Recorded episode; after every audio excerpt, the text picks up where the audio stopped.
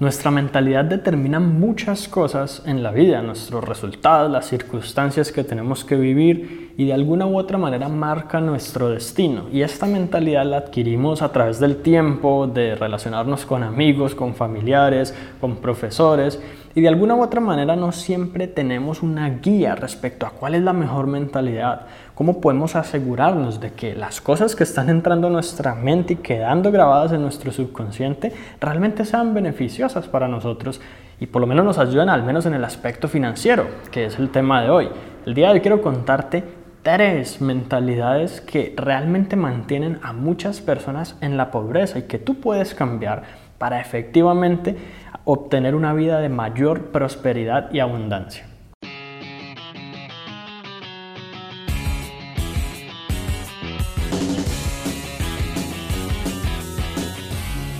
La primera mentalidad que mantiene a muchas personas en la pobreza es sentir que merecen ciertos resultados. Ojo, es muy importante tener en cuenta, no significa que si yo trabajo, me esfuerzo, hago lo necesario, estoy realmente tomando las acciones requeridas para lograr el éxito, no lo merezca. Pero es que hay gente que cree que simplemente merece un buen empleo porque sí, que el gobierno debería darles ciertas garantías, que su jefe debería simplemente hacer tales y tales cosas. Y piensan que sencillamente ellos lo merecen porque o son especiales o porque se sienten como con ese título de alguna u otra manera. Y la verdad es que sin importar tu nivel de estudio, tus eh, títulos universitarios, por ejemplo, que muchas personas creen que por tener un título entonces merecen un trabajo, sin importar la experiencia que lleves en una industria, si llevas 30 años siendo empresario, todo siempre va a depender de ti, de tus decisiones, de tus acciones, de lo que hagas, de lo que dejes de hacer y nadie te debe nada, sencillamente eres tú como el responsable de tu vida. Lo que causa este, este sentimiento de que yo merezco mejores condiciones es no tener gratitud. Porque si tú lo piensas bien, la verdad es que cuando, por ejemplo, tenemos un plato de comida en la mesa, no estamos pensando que es una bendición, que es un agradecimiento, que es algo realmente valioso para nosotros. No, el, plato tiene que estar ahí. Yo simplemente me merezco esta comida. Es que yo esta comida la tengo que tener y listo. Entonces hay que saber diferenciar cuando es parte de nuestro esfuerzo, de nuestro realmente de al haber tomado acciones necesarias para producir esos resultados y cuando estamos queriendo merecernos las cosas sin habernos las ganado, porque la verdad es que la vida nos recompensa cuando tenemos, digamos, esos justos merecimientos, pero cuando creemos que merecemos todo, sin realmente tener ese merecimiento, a, digamos, con base en acciones y con base en esfuerzo, pues va a ser mucho más difícil y vamos a estar estancados. Y peor aún, vamos a estar hablando mal de otras personas, de la sociedad, del país, del gobierno, de cantidades de entes que, de los cuales creemos que nos deben algo cuando no es así. La segunda mentalidad que mantiene a muchas personas a la pobreza va muy de la mano con la primera y es que la gente siente que la sociedad que los rodea es injusto, injusta con ellos.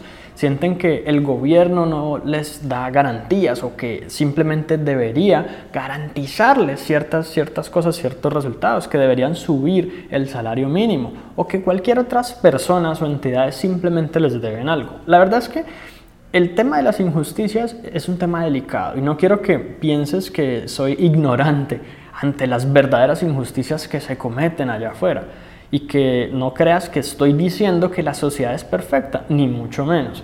La verdad es que estamos pues en una sociedad imperfecta compuesta por seres humanos imperfectos como tú y como yo, que cometemos errores y que tomamos malas decisiones en todo momento. Pero eso no significa, y aquí es donde viene lo importante, que simplemente la sociedad esté siendo injusta con nosotros, o el empleo, o nuestro país, o las oportunidades, o nuestro jefe, o lo que sea, esté siendo injusto con nosotros. ¿Por qué? Porque mientras una persona puede considerar que hay injusticia y por eso no está logrando los resultados que quiere en la vida, otra persona los está logrando. Otra persona está siendo rica, otra persona está creando prosperidad en su vida, tomando buenas decisiones, creando su propio negocio. Mientras alguien se queja de que no hay empleo, otros están creando y dando empleos. Entonces hay que tener también la, clara la línea que divide el tema real de las injusticias y de lo que ocurre a nivel social de cuando eso realmente me afecta a mí y no pensar, no querer quedarme estancado en la vida simplemente que porque no hay empleo. ¿Cuántas personas simplemente por pensar y por tener esa mentalidad es que no hay empleo, no buscan empleo y por no buscar empleo no consiguen empleo? Y ellos siguen creyendo que no hay empleo. O simplemente que porque no hay oportunidades, pues no crean un negocio nuevo, no empiezan a investigar, no se dedican todos los días a leer un libro sobre finanzas personales, a conocer diferentes oportunidades para generar ingresos. A la mayoría de las personas se les pregunta, ¿cuántas formas de ganar dinero conoces? Y si, acaso puede decir 5 o 10, cuando existen miles de maneras de ganar dinero. Pero por pensar que el mundo es injusto con ellos, ellos no se abren a la posibilidad de aprender de adquirir nuevos conocimientos y de desarrollar nuevas habilidades y capacidades. Y finalmente la tercera mentalidad es el odio hacia las personas que ya están logrando resultados. El odio hacia las personas que ya son ricas, que ya son exitosas y prósperas. Y junto con el punto anterior de hablar de que realmente no se trata de ignorar el mal que realmente existe en la sociedad, yo creo que está bien aceptar que muchas personas se han hecho ricas por medios ilegales, por robando a otras personas, si hablamos de los políticos, si hablamos de gente que sencillamente ha tenido que pasar por encima de otros para conseguir ese éxito, supuesto éxito que están logrando. Bueno, y es obvio que cuando analizamos a esas personas no vamos a sentir ninguna admiración, nada por ellos, pero el error está, y nuevamente la línea divisoria está en saber identificar cuando una persona realmente pudo haber logrado el éxito por mérito propio o cuando alguien pues simplemente robó para lograrlo o es narcotraficante. ¿Cuántas personas simplemente ven a alguien con mucho dinero y dicen, ese es un narco? No creen que existe otra posibilidad. Existe muchas, muchas posibilidades. Y no solo para los gringos, no solo para las personas de otros países, para los latinos también, para los mexicanos, para los colombianos. Pero esta cultura nos ha condicionado a creer que esa riqueza solo se alcanza por los medios de la maldad. Y por lo tanto hemos desarrollado ese odio hacia esas personas. ¿Y qué crees que causa el odio hacia todo el mundo que tiene dinero, éxito, prosperidad financiera, abundancia?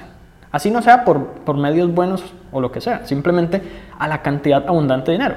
Pues va a causar que nosotros rechacemos esa, abundancia, que nosotros nos limitemos y no queramos estar en una posición de abundancia porque vamos a relacionar eso con todos los demás aspectos negativos. Aquí la clave es darse cuenta de que sencillamente el éxito financiero, la abundancia y la prosperidad financiera se pueden lograr por buenos términos, se pueden utilizar como medio para ayudar a los demás, pueden ser un apalancamiento para yo ser más generoso, para yo contribuir con la sociedad, para ayudar empleo, para yo educar a las personas, para yo ayudar a que otras personas salgan de la pobreza.